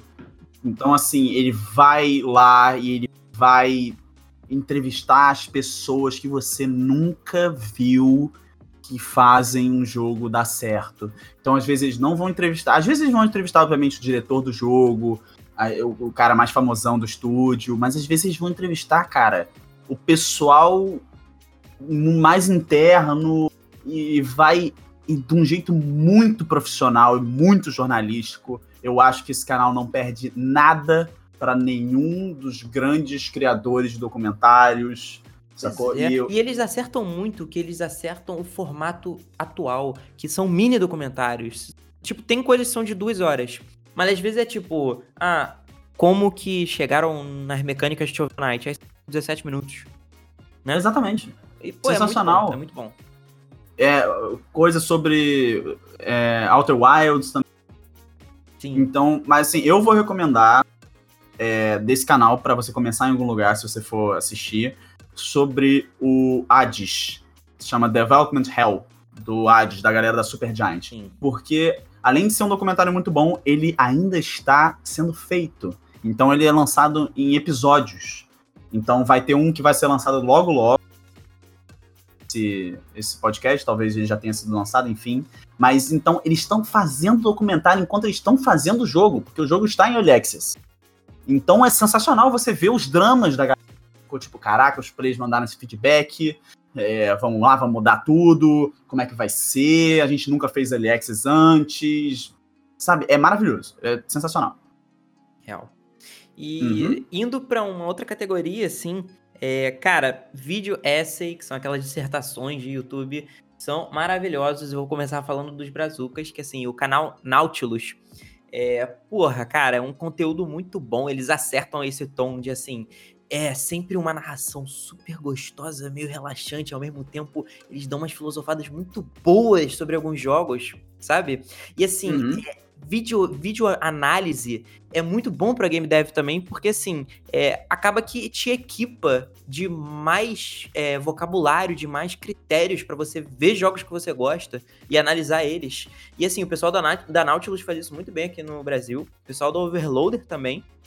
E pô, tem um cara que é o guru disso, que é o Game Maker's Toolkit, né? É. Cara, Mark Brown. é. Acho que. Hi, this is Monk Brown. É, bota a vinheta, saca? É, bota a vinheta. Lança a vinheta dele aí. Eu acho que a grande Mas- parada do Mark Brown é que ele é um editor de vídeo muito bom, cara. Então ele faz uns motions mostrando. Aquela série Boss Keys, que ele analisa o level design de Metroid e Zelda. Porra, é fantástico, cara. Não, e o jeito que ele criou esse nicho, porque ele não é nem desenvolvedor de jogos e ele nem é jornalista, mas ele junta essas duas coisas, então ele cria os próprios diálogos, ele cria a própria linguagem, ele é, fala de uma maneira que é, é de uma certa autoridade sem ser pedante. Sim, E ele fala sobre isso também, sacou? De como ele não é um desenvolvedor, então ele não pode, sabe, esculachar, porque ele não sabe como é que é fazer jogos, ele só tem uma ideia de leve. Mas sim, os conteúdos são sensacionais. É, é tudo legendado em português, tenho quase certeza absoluta. É, se não, tá na hora já. Real. Porque Nossa. é muito bom. E, cara, a comunidade dele é ótima. Tem gente que. Eu já participei do Patreon dele uma época, então eu entrava no Discord dele, as discussões lá são fantásticas. Muita gente boa. Então, assim, além desses canais que a gente tá falando, procurem também as comunidades dessas pessoas, entendeu? Então, tipo, o Overloader tem outro podcast também, sacou? É, o Game Makers Toolkit, o Mark Brown, ele tem um Discord. Então, assim, vai. Gente, isso aqui é uma rede. é uma grande. é, sabe? Cheia de conexões e coisas. Então, assim, vai, pega num ponto e vai, É, bota verdade. direção e vai. Dá pra ir pra lugares bem inesperados, até coisas que. Assim, é, por exemplo, o, GD o canal da GDC do YouTube tem uma relação muito importante com um site que, cara, é muito útil, que é o Gama Sutra. E eu acho meio louco que, assim, tem muito game dev que eu já vi que não conhece o Gama Sutra, que é assim, em termos de notícias, ele é de notícia de dentro mesmo, assim, da, da indústria de jogos. Tudo bem que com um olhar mais americocêntrico, né? Mas, cara, tem umas coisas muito legais, porque ele coloca post de blog de game devs direto na página principal. Então tem uns posts muito legais sobre, por exemplo, é, Discoverability, que é o, a, a facilidade de se conhecer um jogo na Steam. Cara, tem vários artigos de análise sobre isso lá muito bons. Então, assim, é, estar antenado no que tá acontecendo entre os devs é muito bom. E o Gama Sutra é fantástico pra isso, né, cara? Não, eu, eu assim, ah, o Gamasutra é uma das minhas páginas mais visitadas, eu sempre procuro, porque assim, você tem que ficar antenado no que tá acontecendo, e às vezes você não tem que ficar antenado, no sentido que tem blogs que são muito atemporais, sacou? Tem coisas muito específicas, desde, cara, como fazer hitbox no Unity, até a última grande demissão em massa que aconteceu num estúdio grande, sabe? E a repercussão disso. Então é um site sensacional. E além disso, para quem né, tá procurando aí, é sempre bom observar. Lá tem um, um- lá é um grande foco de vagas de trabalho. Real, é verdade. Então, então, assim, grandes estúdios colocam lá. E às vezes assim, ah, mas porra, eu não tô na capacidade ainda de ir para um estúdio lá fora, porque a maioria, né, é bem americocêntrico o site em si. A indústria é, né, mas tudo bem. É, mas assim, às vezes você pode procurar coisas para se especializar, sabe? Então assim, você olha uma vaga, ah, eu quero ser eh, gameplay programmer. E aí você olha lá na vaga e você game, e você entende o que que é um gameplay programmer, o que que você precisa saber, sacou? Então é muito bom também. Indo para outro blog, que eu acho muito, muito, muito interessante, que também é de dentraço, é tão de dentro que o cara que escreve é anônimo, é o Ask a Game Dev, que é no Tumblr Muito bom. Que é um cara ou um coletivo de pessoas, nunca se sabe, não, ele nunca fala, que responde perguntas do público sobre desenvolvimento de jogos. E as perguntas são extremamente variadas, desde pipeline de animação até como é que funciona um, um publisher. E assim, e o cara é insider mesmo. Eu suspeito que ele trabalha, ou essas pessoas trabalham num estúdio AAA, porque ele sabe de muita, muita, muita coisa. É, às vezes até uns furos de reportagem, sabe? Aqueles, aqueles papinhos que estão ali na chincha, né? Mas eles. E, e é muito interessante mesmo. Tem muita informação inútil, mas assim, é sempre bom dar uma olhada no que está sendo conversado. E esse cara, ele manda muito bem. É. E assim, uma coisa boa também é que, ficando antenado no que, que os devs estão falando, inclusive eu recomendo muito você seguir um monte de game dev no Twitter. Cara, você sabe os problemas que estão sendo enfrentados agora, porque se você depender de ver os avanços que estão acontecendo quando os jogos forem lançados, fazado uns 4, 3 anos. Exatamente. Então, esse salto de você ver jogos pelo ponto de vista do jogador e passar a ver pelo ponto de vista do desenvolvedor é muito importante e só acontece quando você fica antenado no que os devs estão falando. Além disso, game dev com saúde, é game dev com consciência de classe, ou seja, é game dev que ouve o que os outros game devs estão falando e participa de discussões importantes sobre a indústria. Então, assim, abaixa o crunch, porra. É isso. É, abaixa o crunch, aumenta o salário.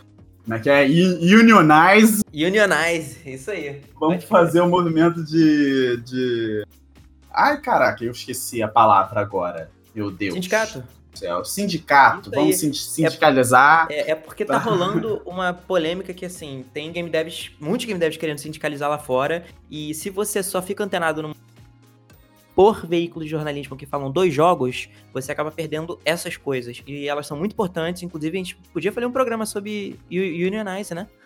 É, cara, interessantíssimo. O Kickstarter acabou de, é, de, vai... Não, de se unir, hein? Exatamente. O Kickstarter fez um sindicato. E você acredita que eles são o primeiro sindicato de uma grande empresa de tecnologia dos Estados Unidos recente? É.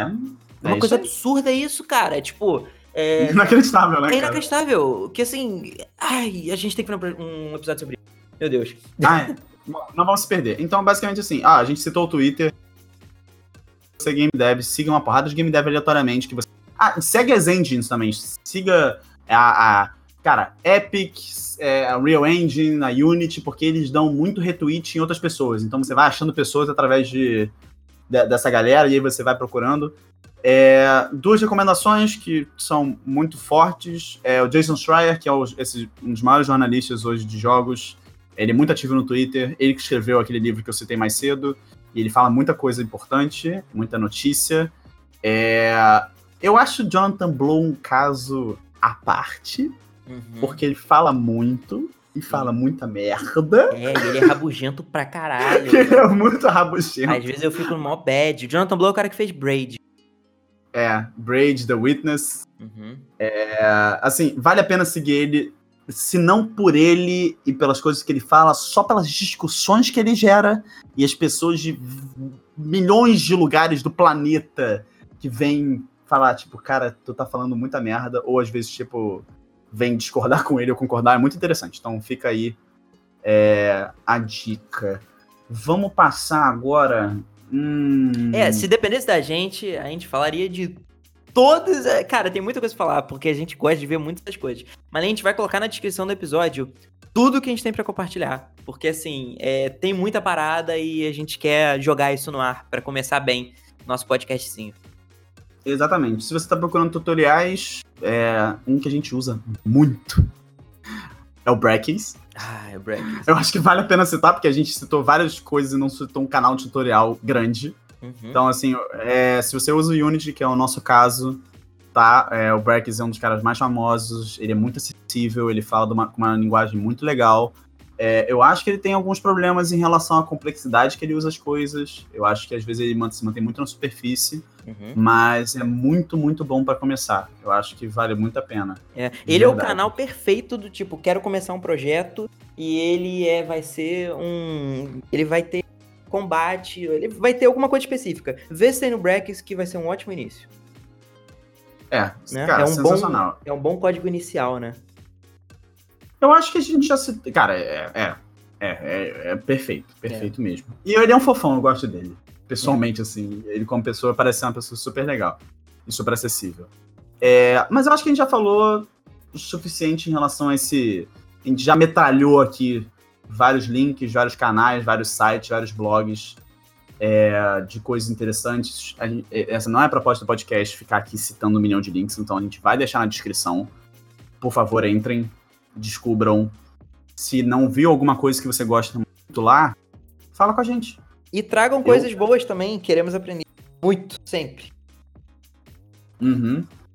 E mantendo, né, esse assunto no geral que permeou esse podcast inteiro, de que você é o seu próprio professor, você é o seu próprio mestre. É... Ian, conta uma. Vamos ver. Vamos ver se vai dar tempo de contar mais, mas conta uma aula que você deu para você mesmo como desenvolvedor. Cara, eu posso contar uma aula que eu fui um péssimo professor, que foi ótimo também. Que é uma história que vai ter que ficar para outro podcast, mas eu vou deixar no mistério. Mas foi a vez que eu fui diretor criativo de um projeto durante oito meses, com mais de 30 pessoas na equipe. Foi na faculdade, mas foi realmente importante e o projeto foi cancelado. Foi um dos meus maiores aprendizados. Porque aprender fazendo merda é fantástico também. Eu aprendi Cara. muito sobre escopo. Inclusive, Nick, você estava comigo nesse projeto. Era uma das histórias que se a gente fizesse um top 3, ela estaria obviamente no top 3, porque se você era diretor criativo, eu estava lá do seu lado como diretor de projetos. Exatamente. Então, assim. Como normalmente acontece, como está acontecendo agora no Bravada, e assim, nós cancelamos um jogo. É, pois Foi é. bastante doloroso, mas, galera, faz parte. É. Não, foi importante porque foi a grande ruptura com o meu período AJ antes da Jam, de ficar tentando fazer jogos gigantes realmente era um jogo de enorme, enorme, enorme. E, cara, foi muito triste porque a gente cancelou ele e a gente não tinha nenhuma fase para mostrar, né? Cara, assim, se tinha. Eu não gosto dela. Uhum. Eu acho que tem problemas claríssimos. E eu acho que a gente falhou bastante. É, Mas foi, foi uma puta de uma aula. Foi. Assim. Real. Com é, certeza. É, eu, se eu fosse dar um exemplo, eu ia falar projeto, mas vou falar para deixar para depois. Eu vou falar de outra, que tem muito a ver com a de Game Jam. Que eu hum. fiz com você. Que é uma aula que eu acho que valeu muito a pena eu. Sei lá, eu. Ela ter sido. Ela existir. Ela existir foi uma boa coisa para mim. Foi numa vez que a gente foi fazer uma Game Jam. E eu era o único e a gente foi fazer um código num jogo muito simples e eu resolvi utilizar tudo que eu tinha aprendido na faculdade para complicar esse código de uma forma inacreditável. E a gente acabou, eu acabei tipo me desesperando completamente e eu, a gente teve que cortar a game jam no meio. Porque eu não consegui traduzir de uma forma simples o que a gente estava querendo. Eu queria muito complicar, eu queria muito utilizar as coisas que eu aprendi, que eu sei, mas foi uma aula de como você primeiro tem que fazer o que é simples para depois tentar complicar. É, e codar e prototipar o mais rápido possível só para validar e ver. Exatamente. Não importa o quanto de gambiarra você use, a gente é muito focado aqui em espalhar a mensagem que realmente vale a pena prototipar da maneira mais simples possível para poder sair do papel. Sacou? Eu acho que isso é uma aula, foi uma aula maravilhosa da minha vida, que eu levei para todos os projetos, inclusive do que a gente está fazendo agora.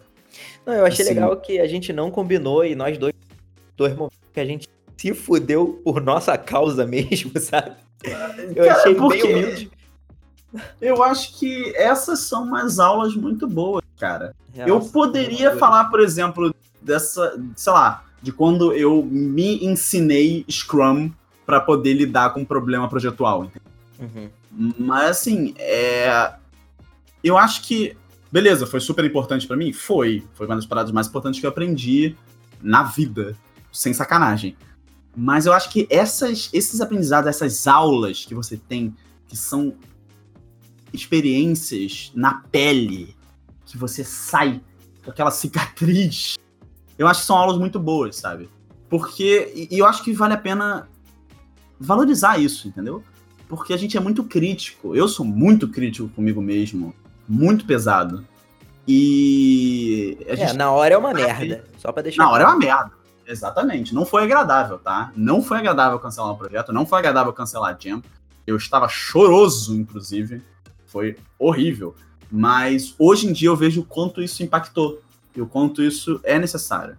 E do mesmo jeito que você fala, você não pode ligar os pontos indo para frente, né? Você só pode ligar os pontos olhando para trás. Então, assim, é... vale a pena, sei lá, deixar essa mensagem de que a vida é uma grande aula gigante. Sofre agora e você aprende. E você tem que, sabe, se virar. A moral da história é: façam merda. Façam muita merda. Vai dar bom. Só pelo amor de Deus, não vamos fazer merda nesse. Porque a gente precisa lançar essa porra, tá ligado? é verdade. Não, não e... dessa vez não, cara. Pois é. Não, e a gente convida vocês, por favor, venham para nossas mídias, Instagram, Facebook, onde vocês estiverem, e comentem lá qual foi a maior aula que você já se deu como game dev. Qual foi o maior aprendizado que você já teve. Beleza? Exatamente. Por favor, mandem todos os links que vocês tiverem. Eu sou um rato de catalink de game dev, então assim, eu vou ficar super feliz se alguém me mandar uma coisa que eu não conheço. Eu acho que fica esse, fica esse desafio. Eu não conheço tanta coisa assim, mas eu quero muito, muito que a galera mande para mim. Com certeza. Beleza? É isso, galera. Nos vemos daqui a duas semaninhas. Esperamos que vocês tenham gostado. Sejam muito bem-vindos ao podcast. Foi um prazer gigantesco. Incrível. É sempre bom conversar. É sempre. E muito obrigado por terem escutado até agora. Rapidinho, Nick, acho que cortou essa sua última frase. Logo no final. É? É, repete aí. Enfim, é muito bom começar uma discussão conversa. Então, eu só tenho que agradecer. Muito obrigado. Se você escutou até o final, agradeço mesmo. E até a próxima. Até a próxima. Valeu! Valeu!